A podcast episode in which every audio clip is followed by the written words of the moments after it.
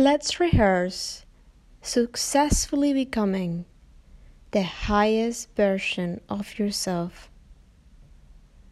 And first, find something you want to do, be, or have in the big picture of your life.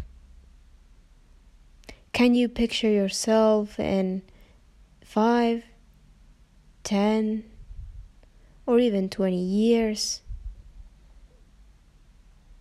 Would this version of yourself regret something if you continue on the path you are right now? And if you haven't asked yourself this question before, this is the perfect time to start. The thing is, once you start building your mental images,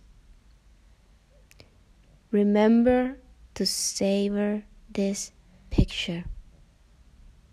Stay there for a few minutes